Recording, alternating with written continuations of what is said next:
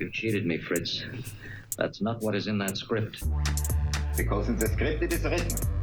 And on the screen it's pictures. Motion picture it's called. Motion picture.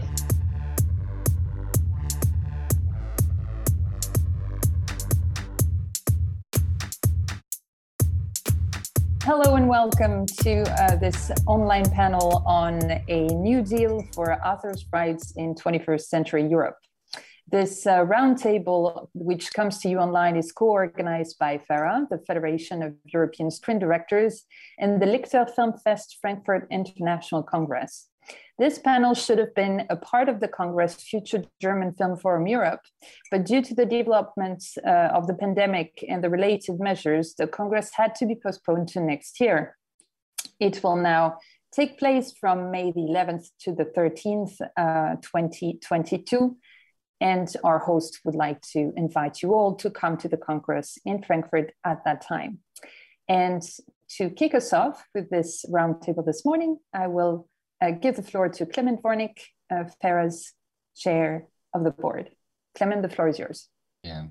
Good morning to everybody. In, in this uh, moody morning, we go, uh, we prepared something to discuss at this panel. Um, the idea that uh, we were uh, trying to put forward is um, uh, with the, with the rise of global streamers in European production and distribution markets, uh, audiovisual authors' contracts and licensing practices are evolving across the value chain. And uh, this panel, we will try to, uh, we will attempt to, to, to, to, to tackle a little bit the ideas how we need to move forward um, to ensure artistic freedom, creative and industrial independence in Europe.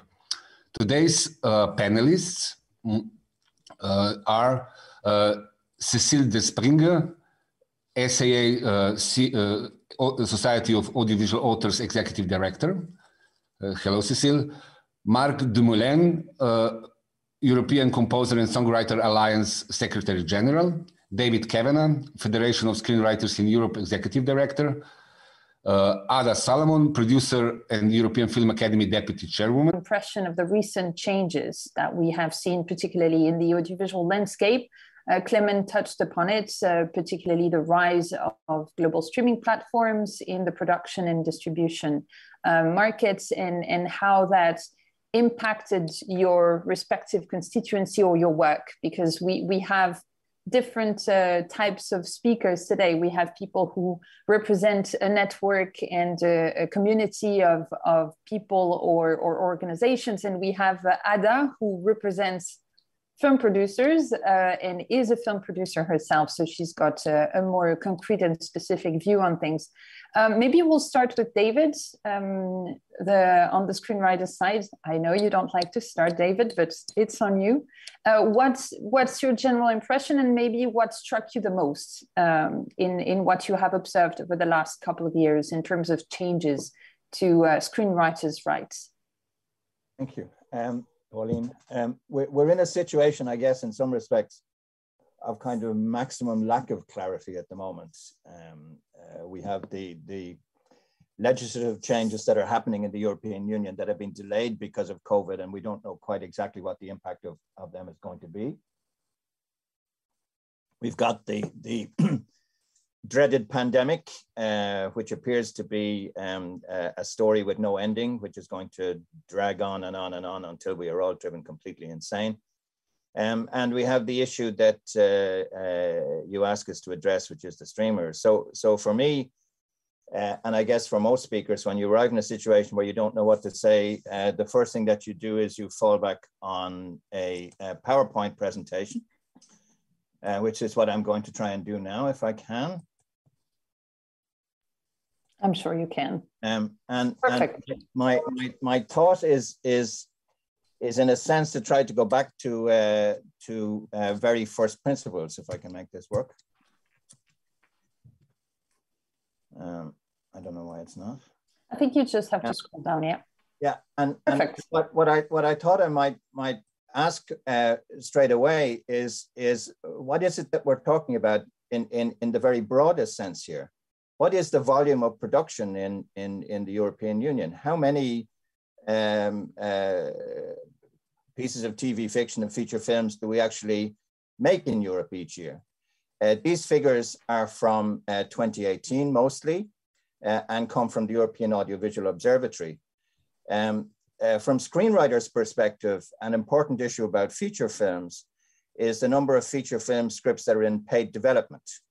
Um, and I've made a very rough guess here. I'm prepared to discuss that if anybody wants to, but just looking at the, the, the volumes, it looks that in, in 2018, um, uh, we wrote and directed and composed music for uh, more than 25,000 individual um, uh, pieces of, of, of work. Um, from screenwriters' perspective, we are rarely um, uh, credited on, on feature documentaries, but they're important for um, uh, directors. Uh, and of course, uh, not included in here at all is, is um, uh, advertising, which is an important source of work for, for directors, I know. Um, but roughly speaking, we're talking about 25,000 um, uh, separate items in the production in, in Europe in 2018. Um, uh, from my point of view, th those aren't 25 episodes. They're 25,000 uh, writers' contracts. They're 25,000 uh, pieces of work. Um, who do they go to? Who gets to, to, to, to write and direct these things? Uh, we know that we made calculations ourselves about the, the number of screenwriters and the number of directors uh, in, in joint work that um, uh, FERA and FSE did to try to make this calculation. Uh, and there's also very interesting new statistics from the European Audiovisual Observatory, which, which um, back those calculations up uh, fairly precisely about the numbers of people. Who are they? Um, many of you will be familiar with these uh, graphs. Um, European uh, writers and directors in 2016, which is when we did these uh, statistics, uh, earned 19,000 euros per annum um, uh, writing or directing uh, European films and television programs. Um, we, we, we did a, a, rather attractive tracking of, of the career of, of um, writers and directors, uh, which demonstrated the glass ceiling for, for female writers and directors very dramatically. Uh, but more to the point, pointed out that um, those who manage to sustain a career um, as writers or directors do so in a very in a very strange and and and, and very difficult uh, way. Uh, there's also uh, interesting uh, new statistics as well, uh, which we've got from the European Audiovisual Observatory, which add to this uh, understanding of instability. In the four years between 2015 and 2018, 52% of credited writers were credited for only one year in those four years. In other words, they only had one piece of paid work in four years, 51% of credited writers. Um, this may seem to you to be um, uh, quite bizarre, uh, but it's reflected uh, exactly for, for directors. 45% um, uh, of directors had one credit in four years. Um, and this uh, analysis is really interesting analysis done by the European Audiovisual Observatory, which trawled through all of the credits um, on uh, audiovisual fiction and, and made the, the, the, analysis on, on that basis. Um, I have to work out how to stop sharing. Uh, what, what's the point of, of, of, of raising these, of, of putting out these issues?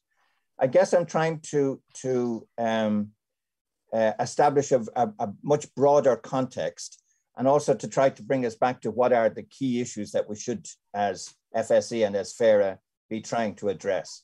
Um, for the future, post COVID, post streaming, uh, whatever the future holds, the issues surely are will we be able to sustain the volume of production? Will there be the same amount of work available to our members for the future? And if there is, what will the makeup of it be? How much of it will be feature film? How much of it will be soaps? uh, on television, how much of it will be television series, how much of it will be will be um, uh, 90 minute TV films. Um, and uh, additionally, how will we be paid for that work? Will we be continue to be paid as badly and as in as unstable and unmanageable a way as we currently are? Or we can, can we improve the situation? Um, and, and that, it seems to me, to be the, the kind of broad context that we really should be working to working within, that we should we should be looking to uh, as a general principle when we come to trying to find solutions. Um, uh, for me, um, I, I think we, to some degree, um, uh, we, we've got ourselves um, a, little bit like rabbits in the headlights uh, with streaming. Um, the fact of the matter is that it's, it's still the case that 61% um, of hours of television that are broad that were broadcast in 2018 were soaps, not series, not TV series, not streamers, not global work, but work made by local uh, broadcasters. In, in soaps, it's very often private broadcasters rather than public service broadcasters. But there's a huge amount of work that we tend not to think about, that we tend not to pay attention to, which is work that directors are paid for, that writers are paid for, uh, and work which huge amounts, huge numbers, like way beyond what you would expect of European Union citizens, watch on a regular basis and, and, and with fascination and satisfaction. Um, uh, in 2018, everything has changed since 2018, we know. In 2018, uh, 119 TV series of between three and, and eight episodes were made in Great Britain. 75 series were made in, in Germany. 71 series were made in France. And a relatively small percentage of those are co-production. The industry is, is large. If you look at the 20,000 episodes of television that we produce in the European Union and compare it to the United States, in the United States in 2018, there was five and a half thousand episodes of television for the entire 335 million uh, population of the United States and the global audience that it then that it then went to. Um, we, we shouldn't, I think, exaggerate the impact of global streamers. They're extremely important. They are changing uh, the, the way that we work. Uh, they're going to alter the future. Uh, we have serious problems about sustaining uh, the feature film structure that we've got used to over the last number of years, and perhaps we'll, we'll, we'll discuss that as we go along. Um, but we should hold on to the broader context, I think, um, as, as we discuss this as we go along. Um, and, and one of the, the nice questions that you asked, Pauline, just running up to a conclusion of, of, of what I'm saying, one of the nice questions that you asked was, was to, to, to ask for a particular impression of one particular small thing. Um, uh, writers and directors in all of this have, have found themselves with uh, startlingly similar positions on, on, on most of the, the situations that we've addressed. Um, but one of the things that, that I have found very interesting recently, which, which happened kind of by accident, is talking to writers who have been contracted by independent producers in Europe, who have in turn been contracted by Netflix, um, and talking to those writers about their experience of working on Netflix series. Uh, I started the conversation with them about their contracts, what are their contracts like, how does it work, blah, blah, blah. But what became very clear very soon was a community of opinion among writers that they found the experience of working with the streamers as writers extremely satisfying extremely positive. And they contrasted it with the negative experience they have working with uh, public service broadcasters or private broadcasters in Europe. They found the development mm-hmm. process fast, clean, efficient, working with development executives who knew what they were talking about, um, uh, with the commitment to a show which was driven through very fast, produced and distributed. Uh, and they found the, the, the, whole process extremely satisfying. And this was very uh, interesting and surprising to me and as an interesting and surprising and rather unusual thing, I thought I'd throw it out there as, as the end of my, my few remarks. Thanks, David. That's that's uh, you've painted a, a, broad picture already, and I think on this particular last point, indeed, there are a lot of things that we can comment on. Uh, we've talked yesterday with uh, our first panel of the very tense situation we find ourselves in in terms of production at the moment uh, because the paint the, the the picture you're painting with these figures is indeed pre-covid um, and now we are in a, a, slightly different moment in time where actually it seems like independent cinema is, is uh, in Europe is struggling to find talent and crew available because there is a situation of full employment in a number of big production countries, which is very challenging uh, in terms of means, in terms of uh, working conditions, and actually in terms of quality of what's going to come out of these uh, very happily written scripts. Because if the process is not uh, equally satisfying for the entire production process, then in the end, you don't find yourself necessarily with super satisfactory uh, results. I don't know, Klemen, if you want to comment before we move to uh, our next speakers. No, okay. No, well, I, I, thought that, that, that my thoughts were um, the same. That maybe this uh, that uh, the situation changed um, with this with the, with the with the pandemic, but the picture David painted is is is um, uh, it's clear uh, what is happening in the direction that that um, our sector is moving. Um,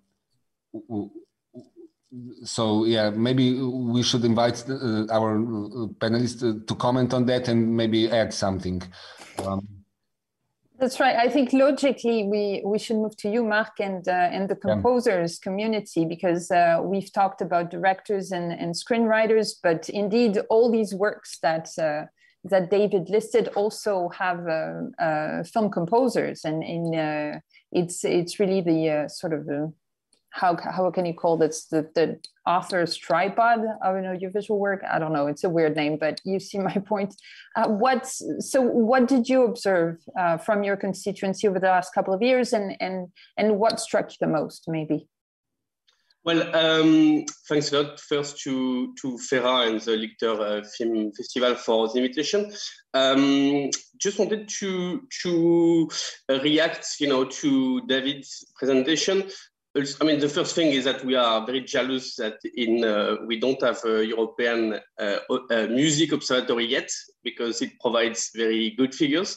Uh, so I hope this can be solved in the in the future. But of course, we are. Uh, you know, an integral part for us of the of uh, the audiovisual authors community.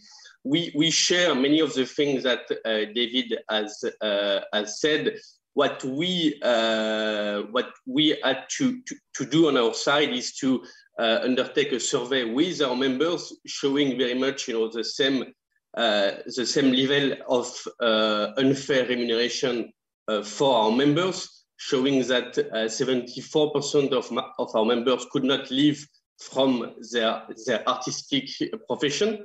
we did this survey in May in May 2020. Um, uh, and and otherwise, of course, it, there are positive things about you know the growth of of, of global streamers, um, which which uh, among the positive things, of course, is that there is now uh, more and more the ability of uh, European works to to to find an audience, you know, um, beyond their their national uh, territories. Uh, there has been, of course, you know, uh, very important cases for, for Netflix, for example, but this poses challenges for, uh, for the remuneration of authors, of course, because uh, very often when uh, those works find a big audience beyond their territory, it, it poses a series of challenges regarding the transparency, regarding also the ability to get the royalties from uh, foreign territories with uh, different uh, copyright laws. And so what we did um, was to survey again our members and we um, we uh, wrote a report on uh, the effects of, of buyout contracts. So what are buyout contracts? It's, it's a contract where basically you don't get any royalties in proportion uh, with the success of your of your work. It's something that we've seen happening more and more uh, for for audiovisual composers. 66% of them have seen a growth of of buyout contracts, and this is something that is quite worrying because basically they are paid through a lump sum once and then do not get any uh, any more royalties uh, from the exploitation, you know, very often outside of the national territories. Um, maybe I'm gonna I'm gonna stop here. Whichever way you prefer, that's fine. Okay. Well, I think that's that's a very important point. Uh, of course, the uh, the issue of um, maybe a change of format in terms of uh, the, the valuation of authors' rights in contracts is something that we all uh, are very uh, concerned about and very attentive about um, this notion that buyout contracts might be spreading uh, for you in the in the in the music community is quite shocking as a change of practice. For us a little less of a change of practice unfortunately. However there is maybe a sort of a new approach to to this in contracts which might be quite challenging. But before we get to that let's move to cécile uh, from uh, from saa which uh, represents collecting societies you have a, a, a, pretty specific standpoint on all these issues representing uh, your members and uh, same questions do you what's your general impression of the last two years and and maybe what struck you the most Thank you, Pauline, and uh, thank you to FERA for, for the invitation to this uh, panel. I think it's uh, really interesting to, to discuss all these issues after the panel you had uh, yesterday on a more general perspective on the future of um, European film.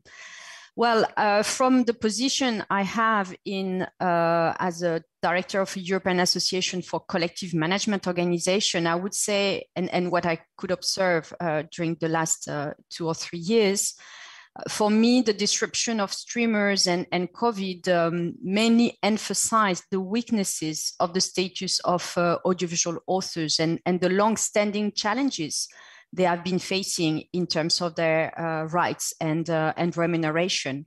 Um, I can detail this in four aspects because I think it's a combination of uh, different uh, weaknesses that uh, um, make their position really uh, difficult today.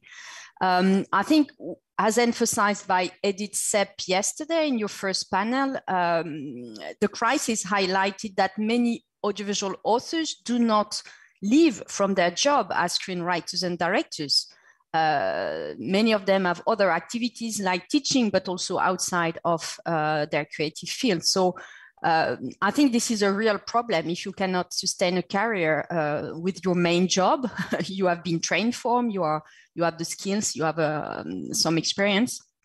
Uh, so it's a it's a problem that the industry has to face uh, by rethinking the economy of the production and and to better take into account the role uh, and the remuneration of the authors.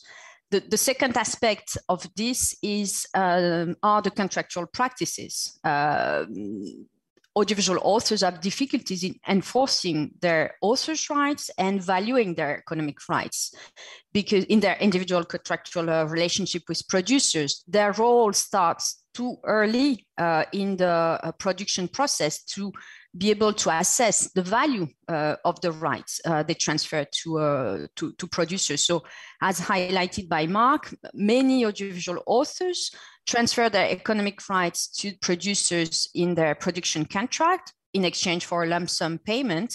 Uh, and they, uh, many of them do not have any possibility by with this contract to receive additional um, payment. That's what Marc, Marc called buyout contracts. Um, and uh, I, I want to emphasize a third element in this uh, picture. Um, collective rights management is underexploited uh, for audiovisual authors uh, in, um, in, the audio, in the audiovisual sector, and I'm quite well placed to, uh, uh, to say that. Um, in most European countries, collective management organizations uh, manage only the rights that are entrusted to them by law. Uh, so in many countries, it's retransmission right because there is a European directive which provides for mandatory collective management. And you have private copying um, compensation also because there are public, uh, there are laws uh, who provide for that.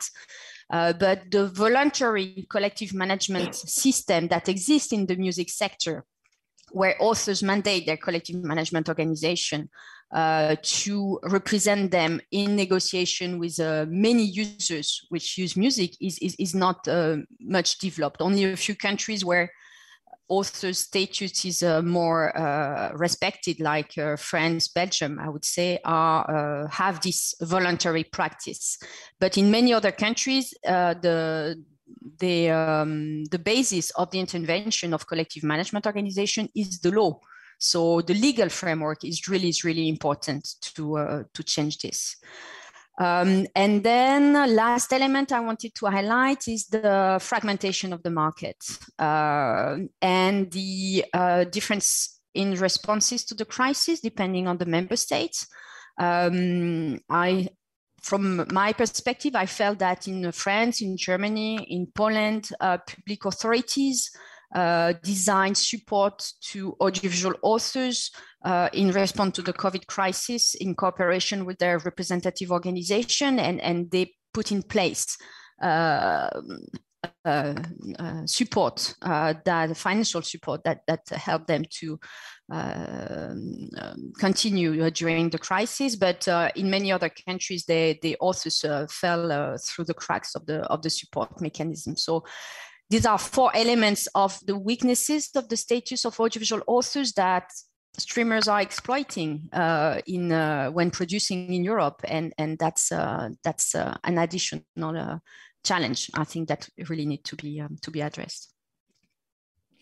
Thanks, Cecile. I mean, this is this is interesting. Uh, of course, we we've several of you now have mentioned the uh, the issue of the general stability of careers, uh, remuneration for work, articulating with remuneration for rights, um, indeed, you're, you're, talking about the different responses and, and, the fragmentation of the market. That's definitely something that is challenging uh, when you look at the European picture.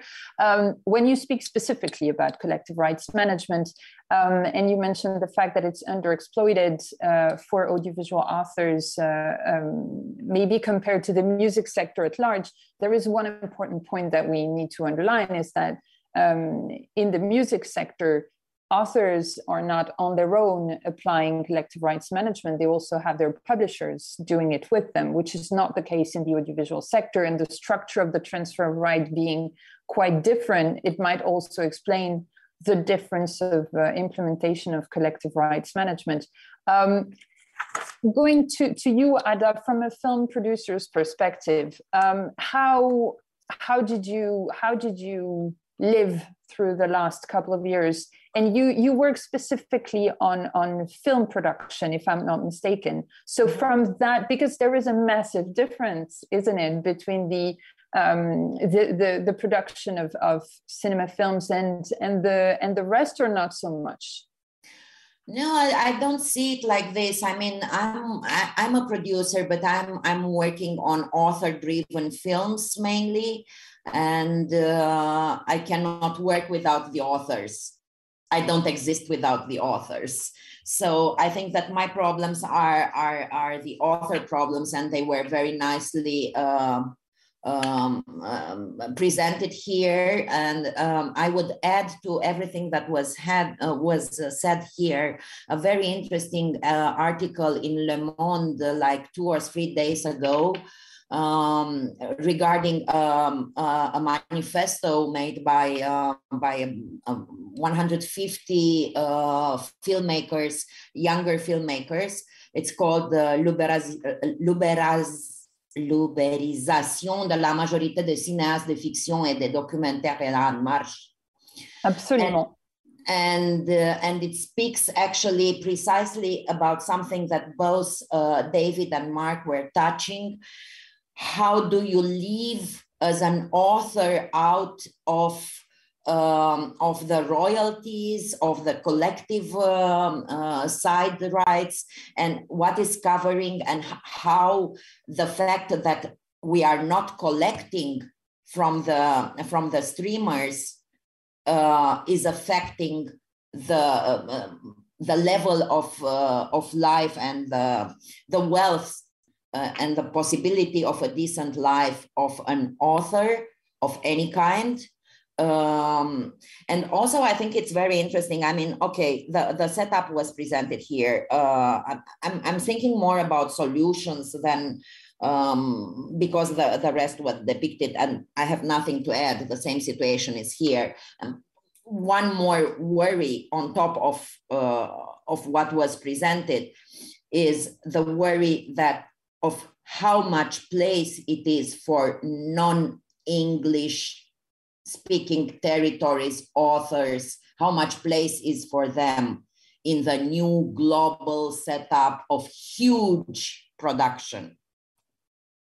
And how much they know to, uh, to defeat their rights, face to the giants. Um, so I think that the, the, the solution here comes again, uh, as usual, uh, from solidarity and, uh, and unity on a European level, because otherwise we cannot fight this. We are, we are too um, fragmented, too different, um, with different cultures, with different practices, um, to, to be able to negotiate the rights on a, on a really solid basis and with some power behind us. Um, and I think that the European Union, yes, it's it's it's doing efforts to to get this collective rights, the recognition, the contribution of streamers to the to the local, uh, to the national uh, um, production or to the national uh, authors. But then there is, from the perspective of producer uh, and of an independent producer, it, it comes also this freedom of, uh, of creativity because it's very interesting to, to, to observe also that more and more the streamers will jump over the producer to, to get straight to the script writers and directors, but mainly script writers. They would love to have in their screenwriting rooms uh, the best uh, script writers. And uh, everything is going very fast, indeed, as it was mentioned. Uh, not like in a fiction film where you need the, the time to finance, writing and rewriting, development, and this and that ops a series can be done even in uh, less than a year from the idea the the, the sketch bible and uh, the um, uh, the delivery so we cannot sustain this but in the same time we want to have uh, products that are creative that reflect the, the European culture, that reflect the national culture, um, and and we, we have to fight for that, but we cannot do this alone. We are too small.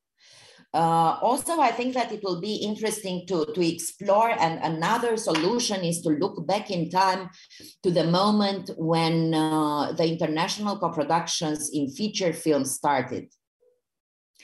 And how this, of course, in a completely different time frame, a situation, uh, setup, but I think would be interesting to learn from the past which were the measures that lead to the construction of the co-production system and the active inter, uh, European co-production that gives strength to the European cinema and how we can transfer this uh, towards the audiovisual works in general. And where is it going the co-production into series in, in, into products that are designed for the streaming?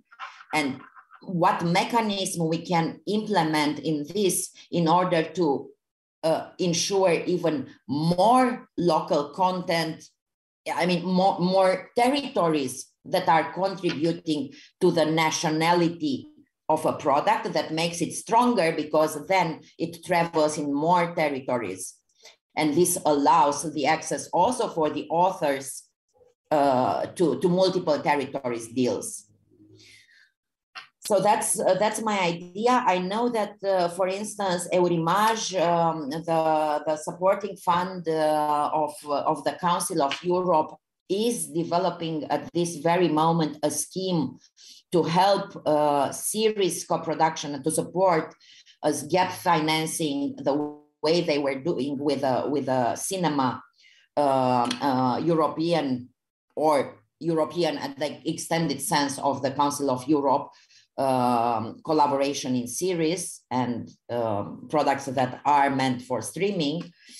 But that's the only initiative that I know on a global uh, on a global uh, uh, um, yeah level so that's that's my perspective that we have to look what what can we do and and of course exchange ideas and exchange uh, achievements So speaking out loud about every single achievement in a territory and see how we can implement it in our little territories. I, I know um, how, how we were building the whole things, uh, the author rights law and um, uh, even the cinema law, the audiovisual instruments that we have in Romania, they were all inspired by the French laws but adapted, of course, to the reality uh, of Romania.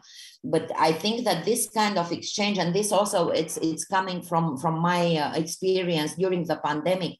I had hundreds of hours of zooming with uh, uh, with colleagues from around Europe to see which are the best measures to secure our shootings and get an idea from Denmark and another one from Spain and an interesting uh, income from, from Holland uh, made us do measures in Romania that are easy to implement. We convinced the authorities not to restrict it too much and to, to, to be functional. I think that in this respect, in order to, to secure the existence, at the end of the day, uh, to secure the, the, the, uh, the I would dare to call it wealth of an author in order to be able to create in decent conditions, we need to put our brains together and work together. That's my perspective. It's uh, you make a very interesting point about the fact that um, in this crisis situation we have found uh, European collaboration uh, even when it was uh, by Zoom uh, between people who knew each other randomly uh, very useful. And actually, that it brought us ideas and it, it became probably more concrete than it ever was when it was organized uh, in a bit of an artificial way. When we needed it, we, we found a true use to it by ourselves very often without any sort of support uh, in doing so so it's um, it's uh, I, I find that to be sort of a, a bit of hope in the darkness.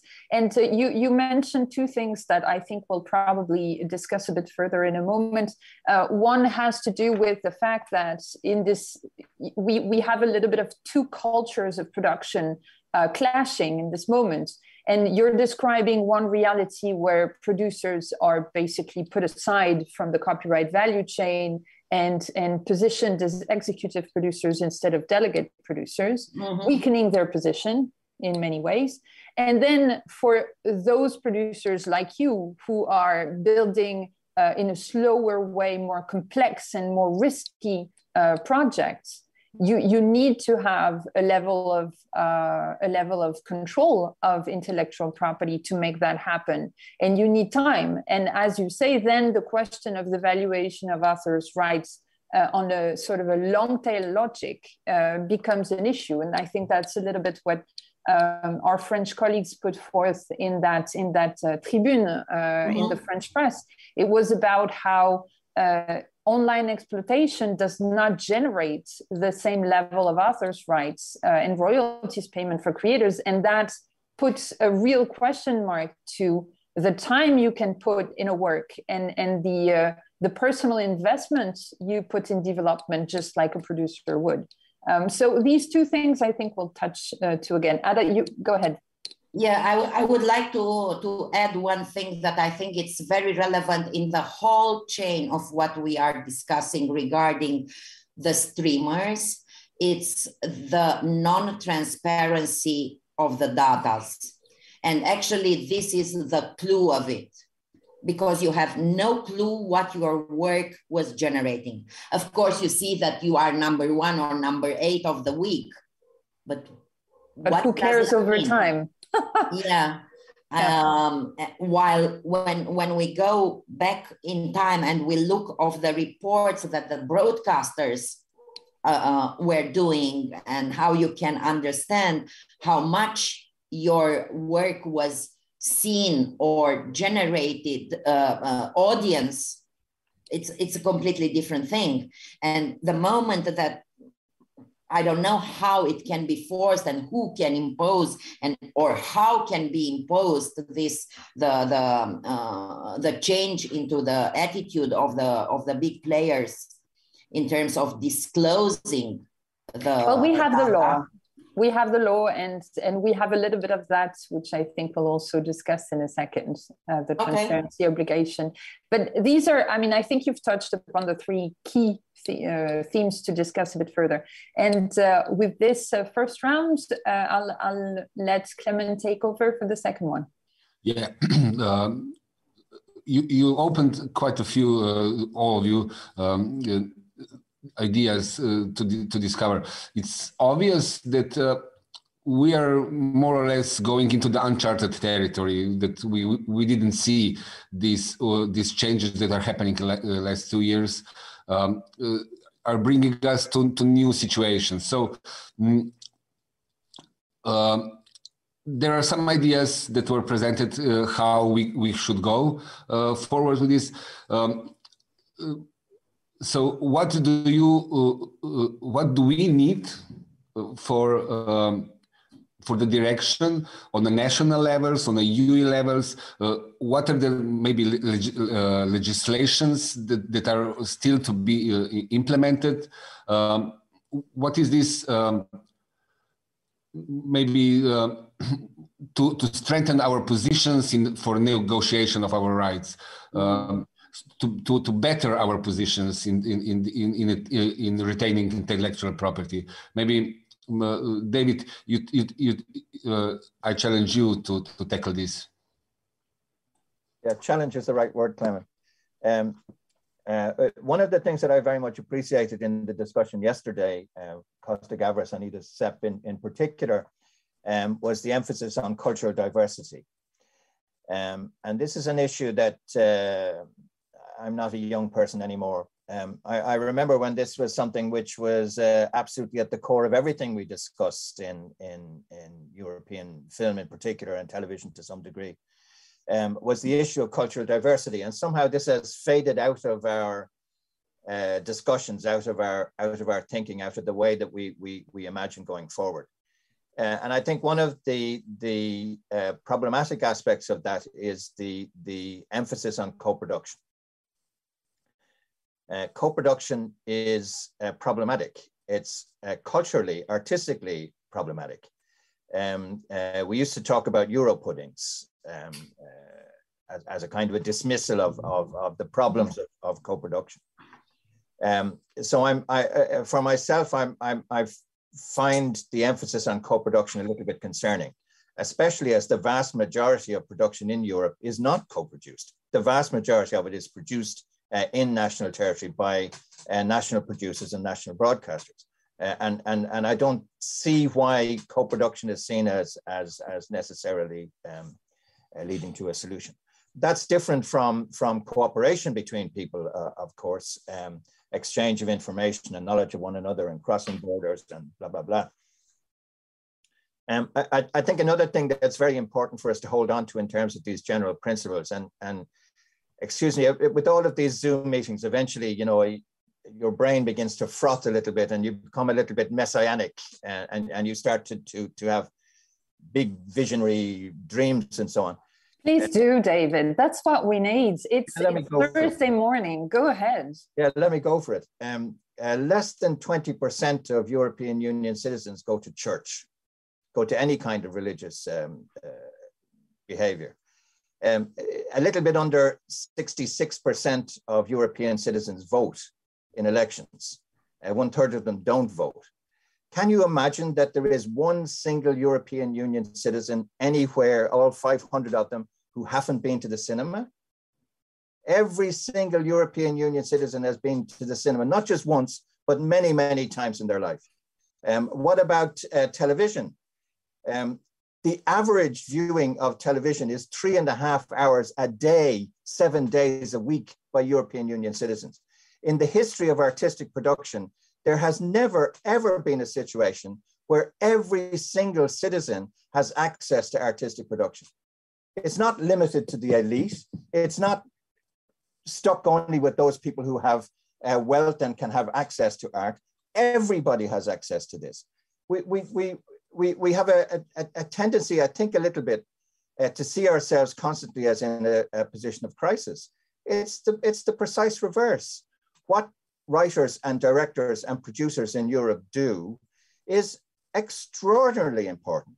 Um, I, I, live in a country where our um, moral compass has changed from when I was a young person. I was told uh, that uh, sex outside marriage was a mortal sin, and I would spend eternity in hell for considering such a thing, to a situation last week where the population of my country voted for um, divorce, gay marriage, and abortion within three years. How did we change our opinions within a generation?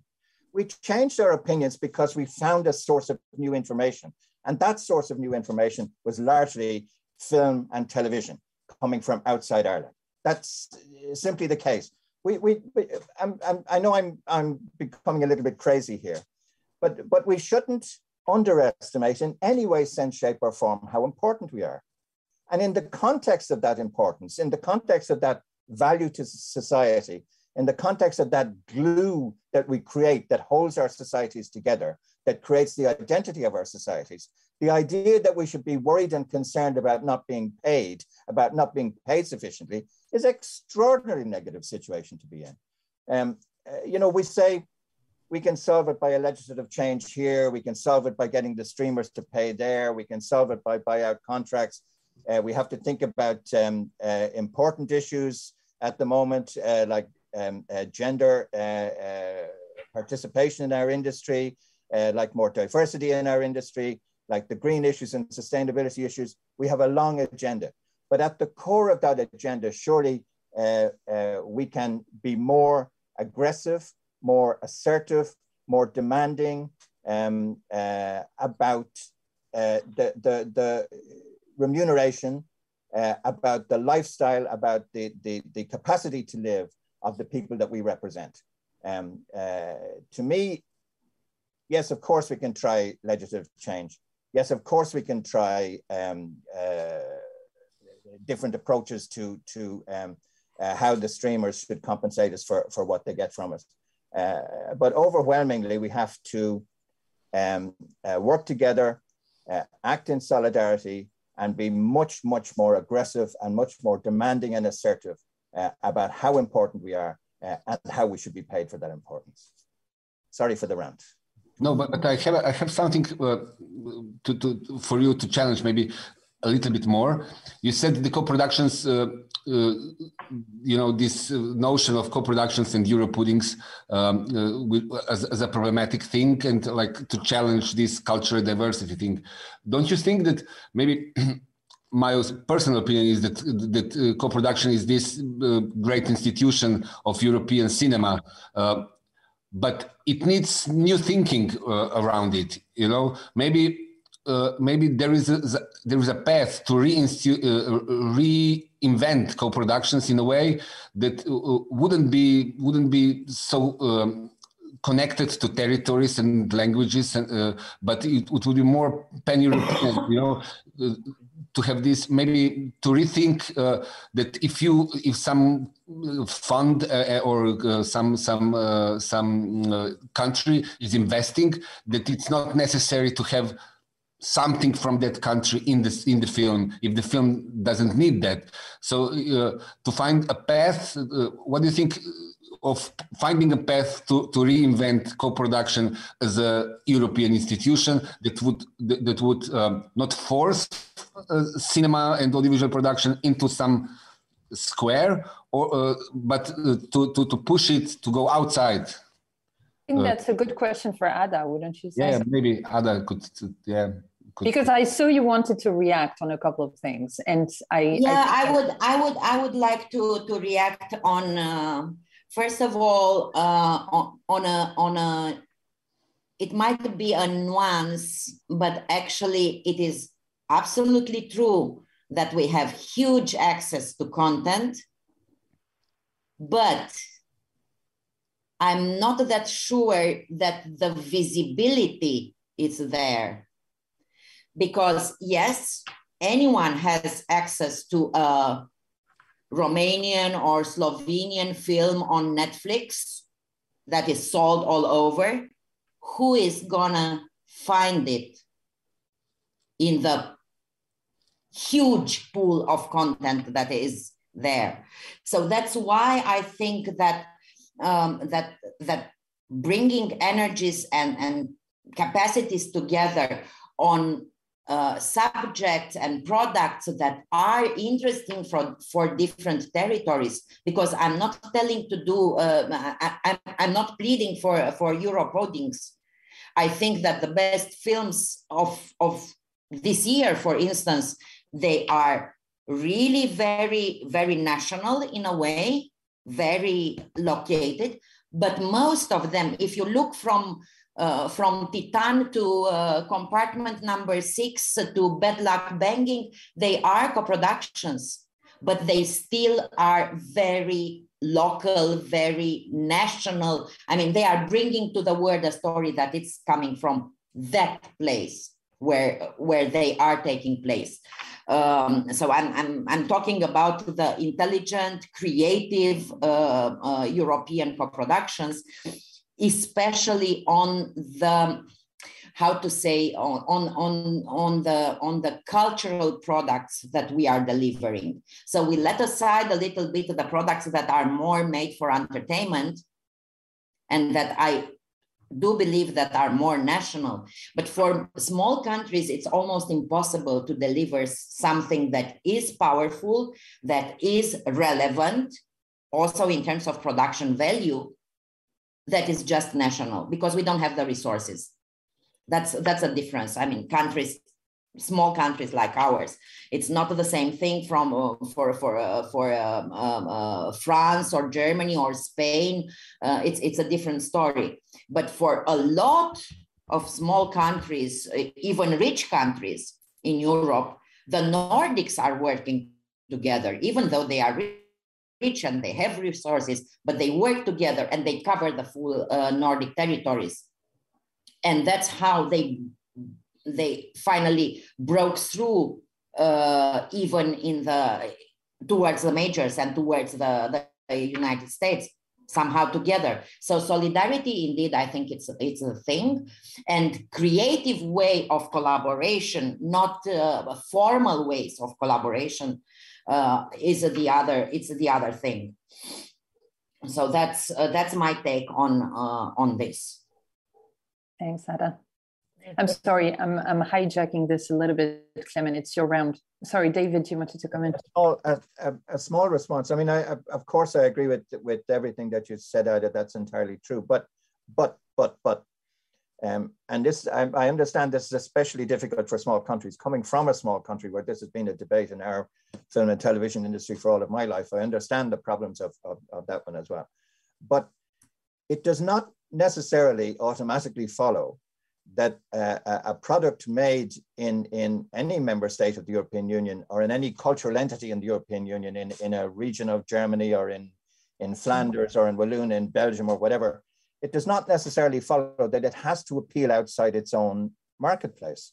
If it can be, if it can financially stand up or survive, um, uh, then there's no reason why, there's no overwhelming reason why a, a, a German feature film or a German um, uh, series has to appeal beyond its own German audience.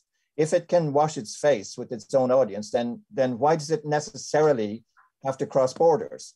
Um, uh, we, we, I think we've become over fixated on that. The vast majority of what's actually produced in Europe appeals to a local audience and appeals successfully to a local audience. And I don't think that that's necessarily a bad thing in itself.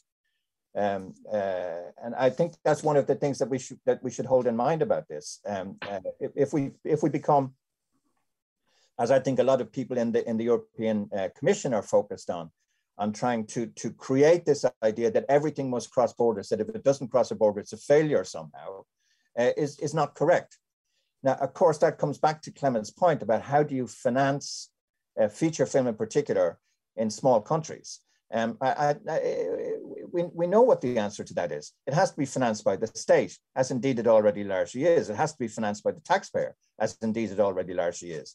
Um, feature films made in Europe on those tiny budgets in the extreme difficulties that we're in, in competition with the American majors, uh, cannot survive without, without state support. Um, and and um, uh, collaborative funding across borders would be a fantastic thing, as distinct from uh, co-productions where everybody has to have their, their percentage in, in proportion to what they put in. I agree with that. Um, but you know, co-production is is essential. It's particularly important and difficult in small countries, um, but it's not the the be all and end all. It's not the answer to all problems. No, definitely. I completely agree. I mean, uh, uh, uh, uh when you need a co-production, um, um, or yeah, you can call it collaboration. Uh, we, we, yeah, probably it should be redefined. The whole the the whole concept of how to, uh, to, to, to, work together. Um, I, I, think that the co-production, it's fantastic when you really need it for an um, uh, organic reason. And the co-production, it's a nightmare when you do it just, just for the sake of the formal ticking the box. Yeah, here we are, we are on absolutely on the same page. Yeah.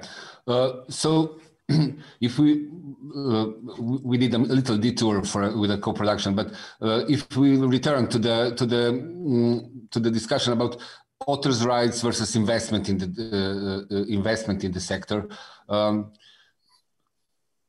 maybe uh, uh, Cecile, would you would you would you maybe talk about a little, a little, a little bit about um, authors' rights and collective framework uh, and how directives that, that were set in motion in last period um, uh, how are they providing solutions uh, for for authors, uh, especially for directors, screenwriters, um, music composers, and also maybe performers who are also part of these uh, actors? Yes, uh, Klemen, thank you. Um, um, I think we, mm, I mean, the four of us, uh, Pauline, uh, David, Marc, we, we worked very hard during the last uh, few years to uh, uh, help some uh, legislative text, European directives, to make a difference for audiovisual authors. And for me, today, there are immediate response that can be used at national level to improve uh, the position of audiovisual authors and strengthen uh, their authors' rights. So uh, the, the, the, we have the Audiovisual Media Services Directive. It's not obvious uh, at first sight to say that this, this is something that can help audiovisual authors, but uh, because the main uh, provision of the Audiovisual Media Services Directive uh, is the uh, quota of 30% of audiovisual works and the uh, possibility for member states to implement investment obligation in, in local production to, to all operators, including ones, the, the one who are established in uh, foreign countries, but targeting their market. But uh, even in this context, and even if now the implementation process is uh, reaching the end, uh, but uh, I, I can take the example of France, who have had a very creative uh, um, implementation of this in favor of authors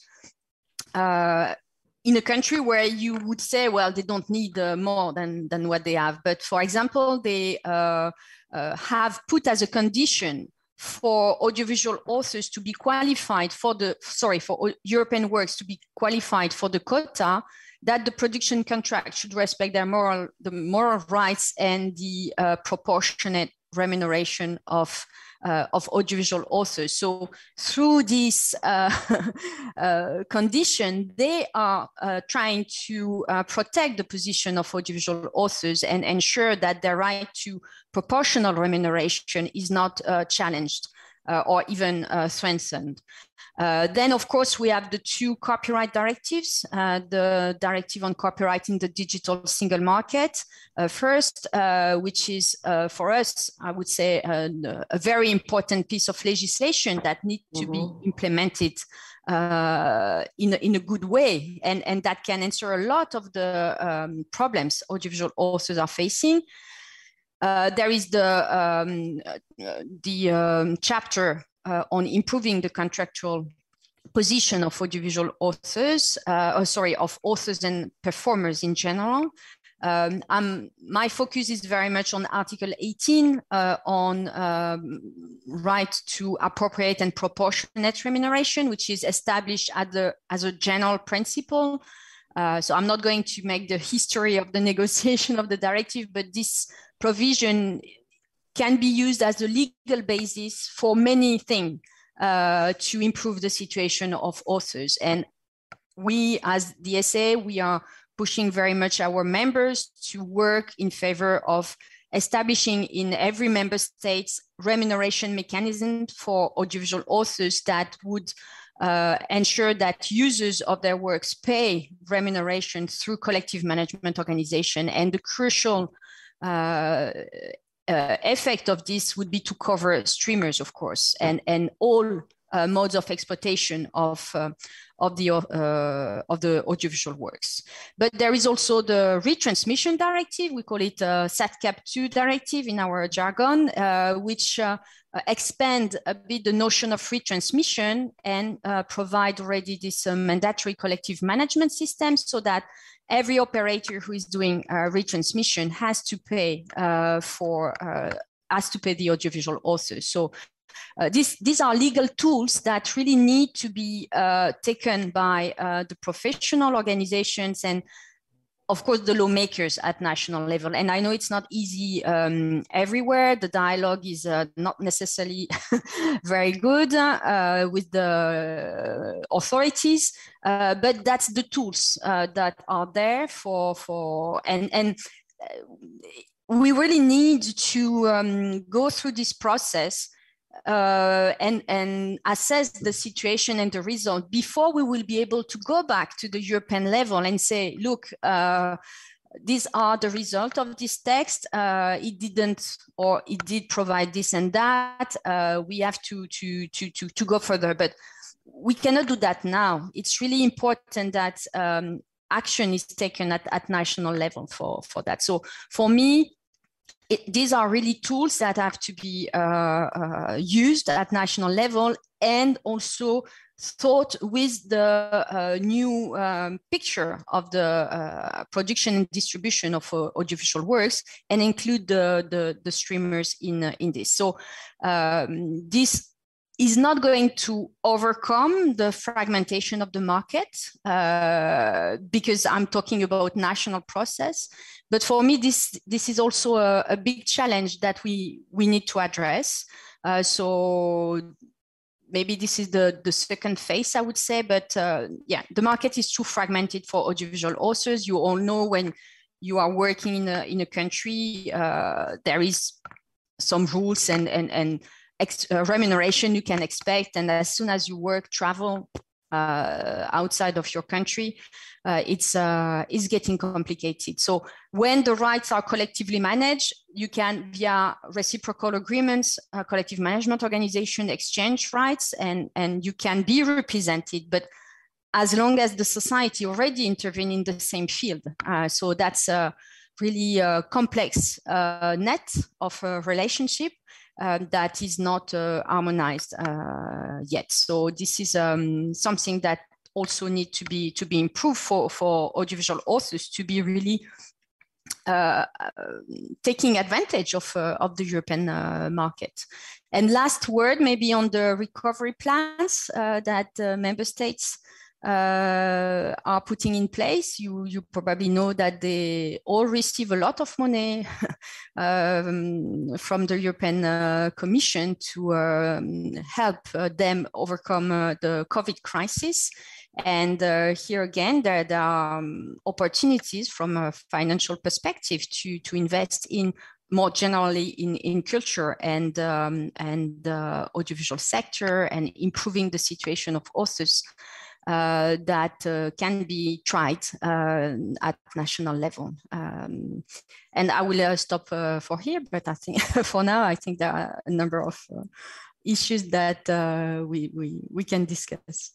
No, but you make a good point, Cécile. I'm sorry, I'm chipping in, Klemen. I'm just going to steal the floor from you. Um, it's there are a couple of things that you said which which are pretty critical. I think uh, I have my own opinion about this uh, sort of uh, wave of European money, which none of us has the time to really think about how to get. So I guess that won't really be for us in the end. But uh, but you were you were talking about how we can really have a strategic thinking about how to make the different transposition of European directives work as well as they can for authors in this sector. And I think the link between uh, the audiovisual media service directive and the copyright directive is pretty critical there. So what you're describing as uh, um, our French colleagues uh, have set up, or the French legislator at least has set up, is, is quite interesting.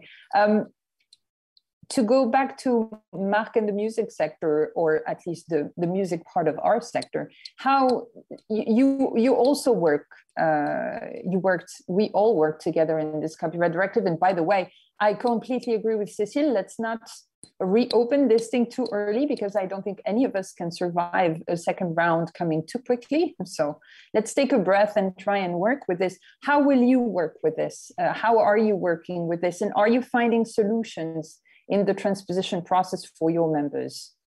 Yes, so thank you, Pauline. Just jumping on uh, on what Cécile said, for us there is also a very interesting uh, provision that was implementing Article 18 into French law, which is about uh, screen composers, and basically it it it would it prevents you know any contracts that would prevent uh, music authors in France to benefit from uh, the French laws. So basically, it has the effect of uh, a judge could basically cancel any buyout uh, contract, for example. And for us, it's it's quite an interesting and good solution. We'll see, of course, how it, it will it will evolve. It's still quite um, quite recent, but for us, it's it's quite a good solution. And I think, from a political point of view, it's also a solution that shows that uh, European law applies really in, in, in Europe because what is happening for screen composers on buyout contracts is that very often you have work made uh, for hire clauses that are coming from the US and that are, are basically you have composers working uh, in Europe but facing a US law with only uh, the disadvantages of the US law without any, any, any benefits. So for us, it's a, it's a very interesting uh, solution. Um, on what you said before about the state support, of course, we agree, but we also think that uh, policymakers should have a look at how streaming works. And for us, of course, the discussion about VOD uh, streaming is very important, but we are also very much engaged into uh, the issues related to music streaming. Uh, on this, the UK is, is, has been has been very active recently, um, and I think it's important to look at all the discretionary choices that have been made uh, in the in building the the streaming ecosystem, and which are often you know not very justified. For example, in music, you have one stream counted uh, only after 30 seconds of, of listening. Why is that? Why 30 seconds? You know, and then it, it leads to uh, some songs that are uh, of a duration of 31 seconds just to fill in, you know, the, the streaming count. Um, and there is also the interesting discussion about uh, market-centric uh, streaming approach and user-centric. So basically today, uh, in, in music streaming services, you, uh, the, you have a total number of streams according to which you uh, will you know, provide the, the, the revenues uh, to the right holders, which, which means, and you don't have a user-centric system, which where basically you would have a link between really what you are listening to and uh, the remuneration.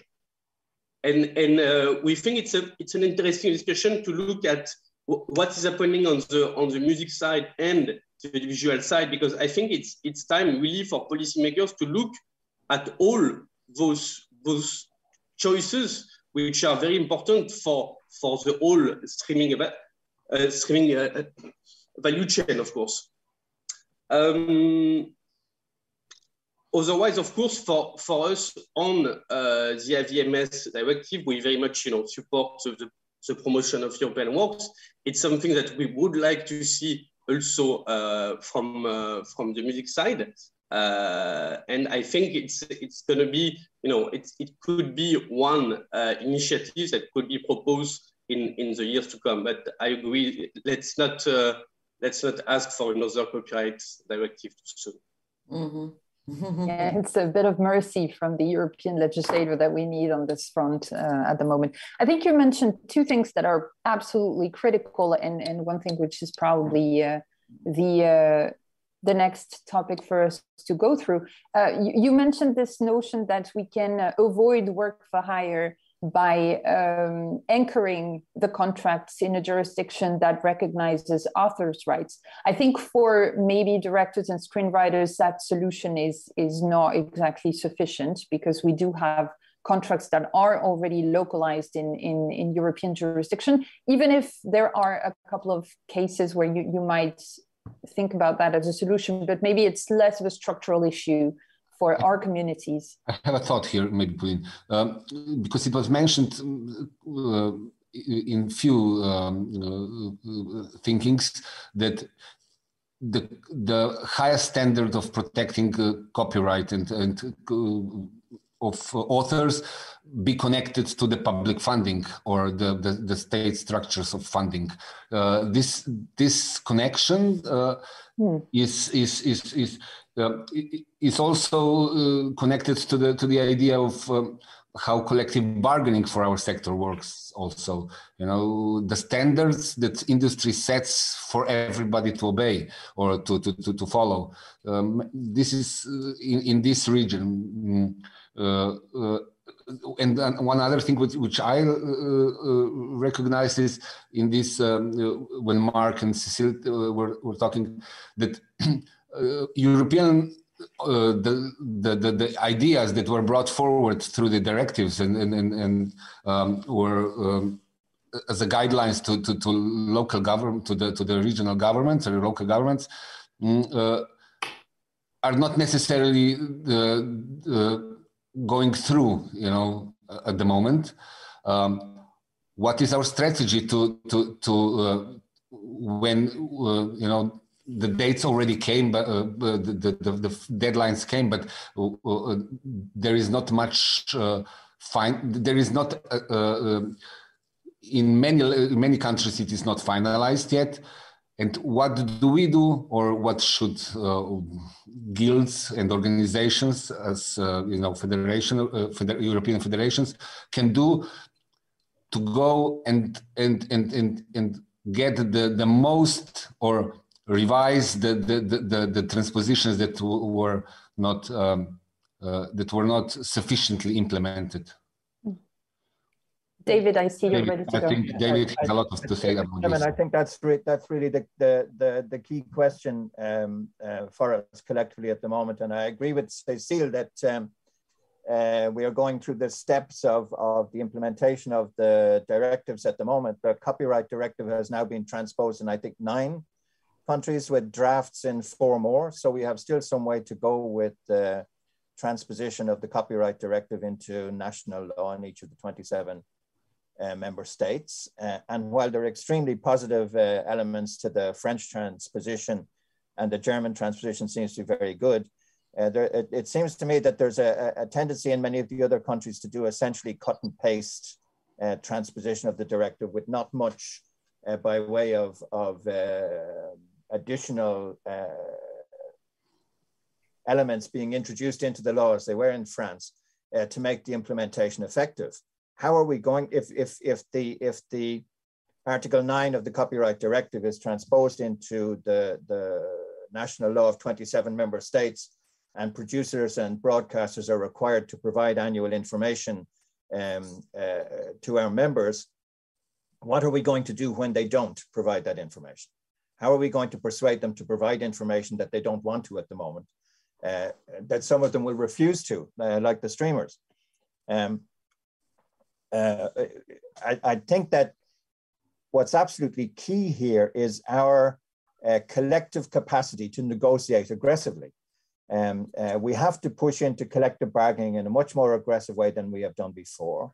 And I think one of the things that we have to do, and forgive me, Ada, uh, one of the things that we have to do is to turn to our producer colleagues and say to our producer colleagues, if you want our help in protecting your intellectual property, in defending you in the next period of time, then you are going to have to reciprocate by being right with us in your relationships with us. you're going to have to commit to this transparency. If, as producers, you want transparency from the streamers, you're going to accept that you you're going to have to accept that you have a responsibility to be transparent with your authors. Um, and, and this is going to be a difficult debate over the next period of time, and it will come down to our collective strength and collective bargaining. Uh, and our two organizations have worked together on, on, on trying to, to increase our capacity to collective bargaining, and that is something that we should continue to do. Klemen, I think you're, the, the, it's absolutely right that we should be approaching uh, not just state funding agencies, uh, but also uh, public service broadcasters uh, to say to them that they too have responsibilities here um, and that there should be um, uh, introduced through, through contractual means, not necessarily legislative means, limitations on what people who refuse to cooperate in this system are able to get from the system. And the system now requires transparency. If you're not prepared to be transparent, then you shouldn't get the benefits of the system. Uh, and this should be a, a something that we should push for, not just with the funding agencies, but also with public service broadcasting. Will we make progress with that? I don't know. Um, uh, but I come back to my rant. Um, our members are important people and they should be treated better than they are being treated at the moment. Um, and and um, uh, this is going to involve us in uh, difficult negotiations with the producers over the next period of time. I hope they'll be on side for that. So I, I, can't agree more with you, David, on this one. And um, as a matter of fact, I'm part of the working group for the implementation of the of the copyright directive in Romania, and I'm defending the rights of the authors because once again, we don't exist without the creators.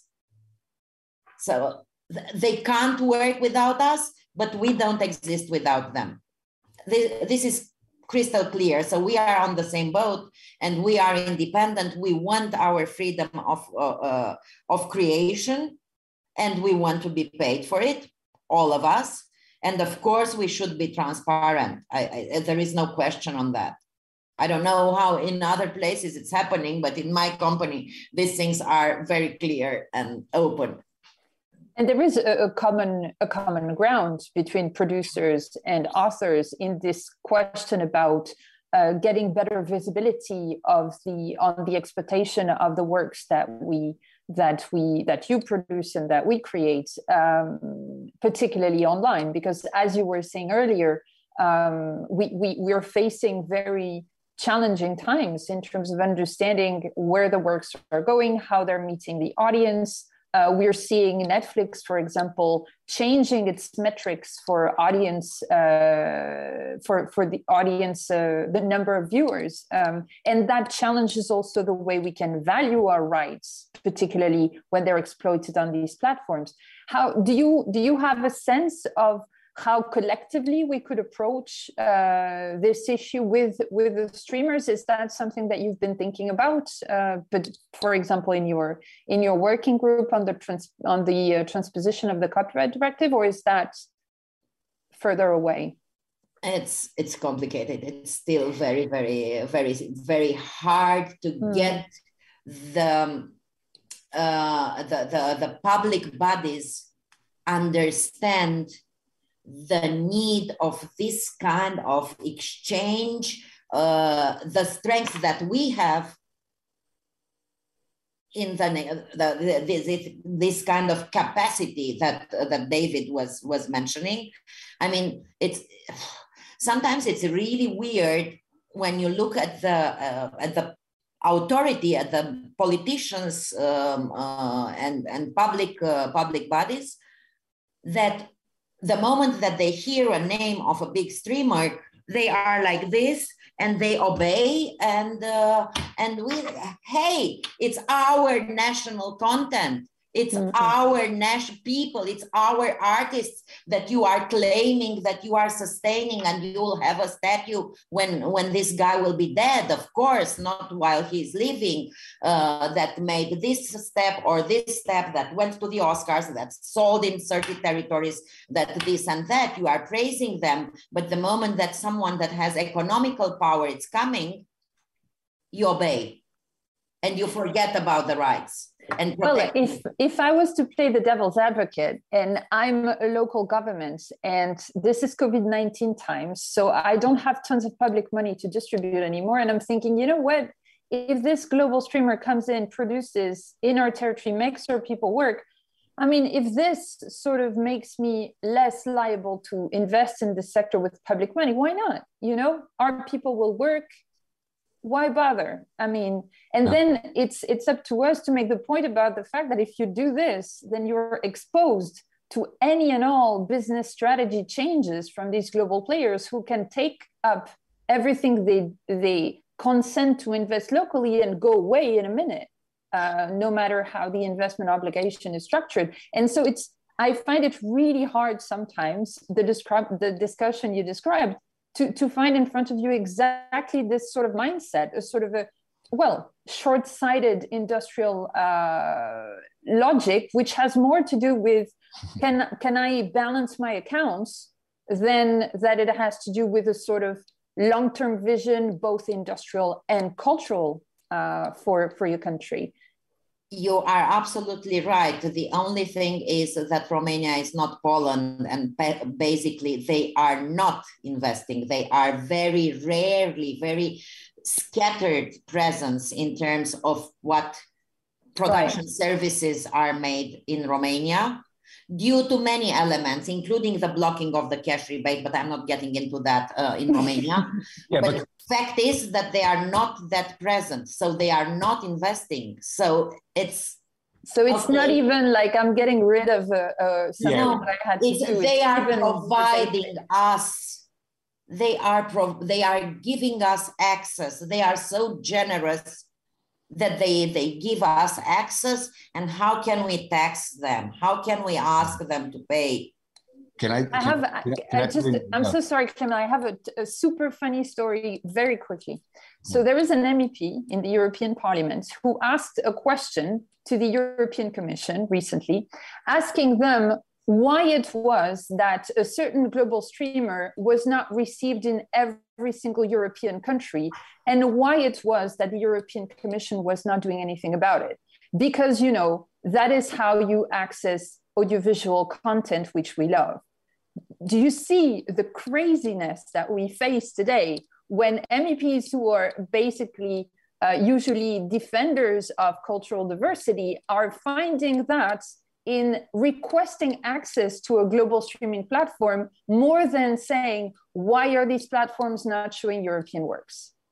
That was my little funny story from Brussels, and people know who they are.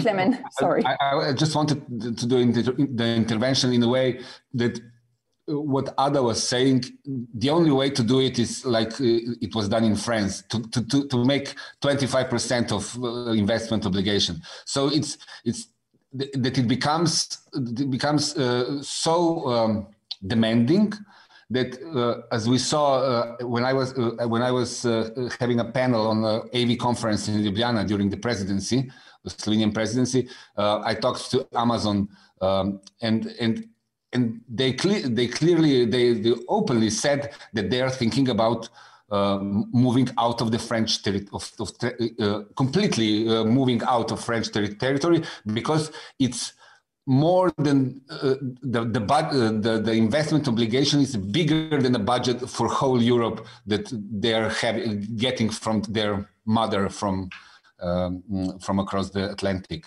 So they would rather go to, to, smaller markets where there are less obligations and leave uh, leave France France totally. Um, uh, and so uh, you understand what I mean? So between because the, the obligation is yeah. too heavy for them. But if the obligations would be in all countries 25%, they would wouldn't uh, they, they, they, they would wouldn't be able to move anywhere else. So we have to navigate this very tiny tiny space between uh, the goodwill of these operators, which are bringing cash to the market, and the understanding of policymakers and, and people with the ability to change laws to somebody's benefit uh, and, and to make sure that they see our sector as culturally and artistically important as well. Mm-hmm. It's it's a very narrow path, isn't it? Maybe I mean this this uh, maybe it's time for us to go for a final round of of, uh, of wrap up comments. We've touched to so many things. Uh, thank you so much for being uh, very open and candid in the conversation. Um, I don't know how you want to to wrap up. Maybe last thoughts, um, David. Maybe what to do in the future. What is our uh, uh, short and long term tactics and strategies? Okay. Um, we we we there's three items that we, we missed as we were talking through that I just wanted to refer to that we should add on to, to the discussion. One is, is seems like a relatively small one, but it's increasingly important for us, and that's unpaid work is the volume of work that uh, authors do for which they're not paid. Uh, spec scripts, preparatory work, planning work, etc., etc., etc., for which they're not paid. And distribution, uh, promotion of the of yeah, the work. Yeah, and we, we we definitely want to bring this onto our agenda in the context of more emphasis on the whole area of development uh, in, in the coming period. Um, and another thing that I think is important to to mention is uh, the the very widespread attacks on public service broadcasting that are happening across uh, the European Union at the moment in different countries for different reasons. Um, but all of them, I think, very negative from our perspective in, in the long term. And I think that support for and defense of public service broadcasting, the principle of public service broadcasting, is something that we should have on, on, on our uh, agenda. And another one, having tried to emphasize over and over again that the majority of production in Europe uh, is not global, is in fact local and national. Nonetheless, I think that we have to, to, to put a lot of time and effort into thinking how we respond to the global companies. Uh, and I know that this is uh, rather simplistic and rather trite, uh, but if they're global companies, there needs to be a global response. Uh, and from FSE's perspective, uh, we are trying to build better and closer relationships with our Korean colleagues, with Israeli colleagues, and most importantly, with the American colleagues. Um, uh, if we're to have a global response over the next period of time, from our perspective, it would be because we do uh, global campaigns to respond to these to, these uh, global uh, companies. And then um, uh, finally, um, uh, both short-term and long-term, close cooperation between FSE and FERA has been, I think, beneficial for both of us, and and and I hope will will, will continue. and in particular, around the issue of um, collective bargaining uh, with producers organizations, with public service broadcasters, with private broadcasters, and hopefully also with the streamers, I think is, is, is key to uh, taking the legislative changes that have happened, that happened at European level, that are now happening at national level. And we have the responsibility for trying to ensure that having been put into the national law, they are then applied effectively in the industries in which we work. Uh, and that's our responsibility as collective bargainers over the next period of time. Pauline, yeah, did you want to say something? It was Cécile. Yeah, you can go. Thank you. Well, just uh, as a conclusion on, on, on my side, I um, I think the, the, the future is really with collaboration uh, it's um, I, I, feel a bit like I mean I've been in this uh, field of European association in, in the creative side for for quite long, and sometimes I feel like uh, Sisyphe. I have to read you uh, every five years or even more, uh, explain again how important uh, audiovisual authors are and uh, what is needed to to protect them and, and improve their their position. I think uh, David is right. We really need to, to, to work a lot on uh, highlighting how important uh, screenwriters and directors uh, are uh, for, for the society, for the economy, and for the future of Europe. Um, this is something that um, is also needed with the local authorities, public authorities. So, and, and we see that very much now in the process of the implementation of the directives. Uh, many lawmakers at national level, they just want to implement the directive with the minimum effort. So to copy paste the provision, only do what they have to do by law, uh, and they are not taking naturally all, all the opportunities that are offered by uh, those texts. So it's only if our organization uh, uh, members are, are really pushing and, and offering them a solution or uh, a path uh, to to improve their position that that, that they will take it. Uh, it might change in the future because the Commission wants to do more regulation than uh, directive, but uh, for now, I think we are quite interesting tools at European level that took a lot of efforts, but you really need to translate that at national level. And that's that's the big challenge uh, we have today but the potential is really there. Uh, so any support that we can do as far as the SAA is concerned, we, we are trying to help our local members uh, to to uh, to push for for better uh, remuneration mechanism for for audiovisual authors. Uh, but it's really a challenge in in many countries, and probably the, the smaller the country is, the, the the more difficult it is because the knowledge, the capacity, the skills of the lawmakers uh, are not there to understand uh, our sector. So uh, raising awareness on, on our sector is really uh, something we have to do uh, all the time. Um, and uh, yeah, I think that's the immediate future that, that need to be um, uh, sized for, for, for improving the, the situation. Thank you, Cécile. Mm, Marc, the, uh, your vision for the, what is what, what is at hand to do? Hey, thanks, Klemen. So I, I, agree with what uh, you know David and, and, and Cécile just just said. There is a need, of course, to for more transparency. There are provisions in the copyright directive, but they need to be applied, uh, you know, across the whole value chain. It would be really important. Um, there is a need for for streaming. There is a need for more more studies and and you know a role for policymakers really to look at how it it it functions. can it, it can't be only an issue between uh, between private stakeholders under uh, non-disclosure agreement. That's that's something clear for us. Um, on the copyright directive, also to mention that there is a problem with the interplay between competition law and uh, the copyright directive we, we, are trying to, to, to push for the Commission to solve this issue at the moment. It's, uh, it's, uh, it's very important because otherwise uh, the copyright directive would not be able to fulfill uh, its, its real promises. So it's, it's, it's something we are looking at. Um, and then just jumping on uh, previous comments that were made, for us, indeed, it's really unacceptable that public broadcasters, public funds are used, and if this is often the case in, in, in Europe, uh, are, are used for, uh, you know, against uh, a fair remuneration of, of authors. We've seen the case in, in, in Sweden, uh, sometime in France, but using public funds uh, and basically to, to use mechanisms that are uh, like work made for hire in the US, it's, it's something unacceptable. If you use public money and European funds, you should respect you know, the tradition of uh, European authors' rights. Thank you, Marc. Um, uh, uh, not not to, to conclude, um, what's your vision for the future? Like, what's at hand to do?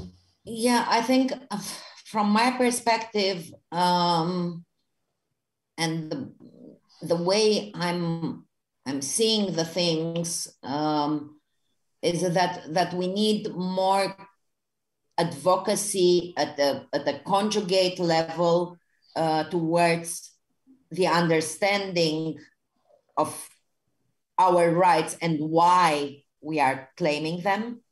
And when I say our, I'm talking about the whole chain of, uh, of creators of content in the audiovisual uh, work. And uh, as a conclusion for, for, for what happened today is that I want more. I would love to, to, to explore more and to, to there were very interesting ideas already and, and, and, and thoughts, uh, food for thought uh, that were given, uh, given here. And I'm very, very grateful. And really, I would like to, to continue this collaboration uh, and, and exchange of, of ideas and would love to, to have the, uh, the people from, uh, from our bodies. We don't have really guilds. I mean it's somehow it's, it's a complicated situation. We don't have guilds but uh, somehow the uh, the collective rights um, organization for directors and screenwriters it's working also as a kind of guild. So they, they they are wearing both hats somehow which is not necessarily good but it's something it's more than nothing. And i would i would really love to pick your brain sometimes david. I would be really delighted.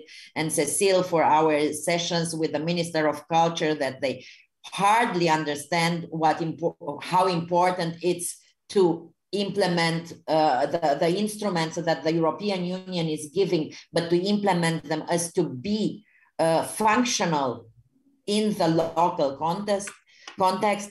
And uh, Marc, the, the musicians in Romania, they are they are fighters, but uh, still, I think that they they have things to learn and things to to to exchange. Uh, uh, together.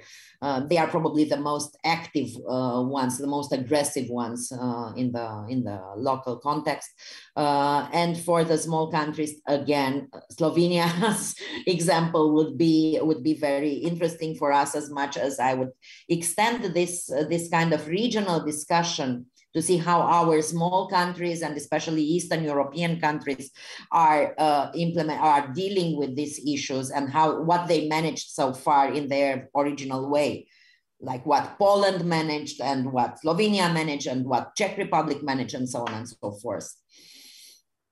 And so thank you very, very much, Pauline, for this, uh, for this opportunity. It's been a pleasure. I think the pleasure was all ours as well isn't it, Klemen? Yeah, uh, thank you very much to all our panelists um, for great discussion. We covered a lot of ground. Um, I think uh, it's also food for thought uh, for all of us, um, and there is a lot, uh, a lot to, to, to discuss in the future. Uh, so um, this is one of the stations that we, the, that we, that we uh, all together uh, board on. So I really like, uh, really uh, looking for, I'm really looking forward for us in the future to discuss more and find solutions for the benefit of authors, uh, audiovisual authors, uh, uh, especially for film directors, screenwriters, um, composers, and performers who are also um, a big a big um, family that is also part of audiovisual uh, creative industry. So thank you for for uh, your thoughts uh, and your uh, discussion. Um, pauline uh, last word? Not really. I think that's it. Thank you so much for your time today and uh, looking forward to more at some point in the future. Bye. Bye thank you. Bye. Bye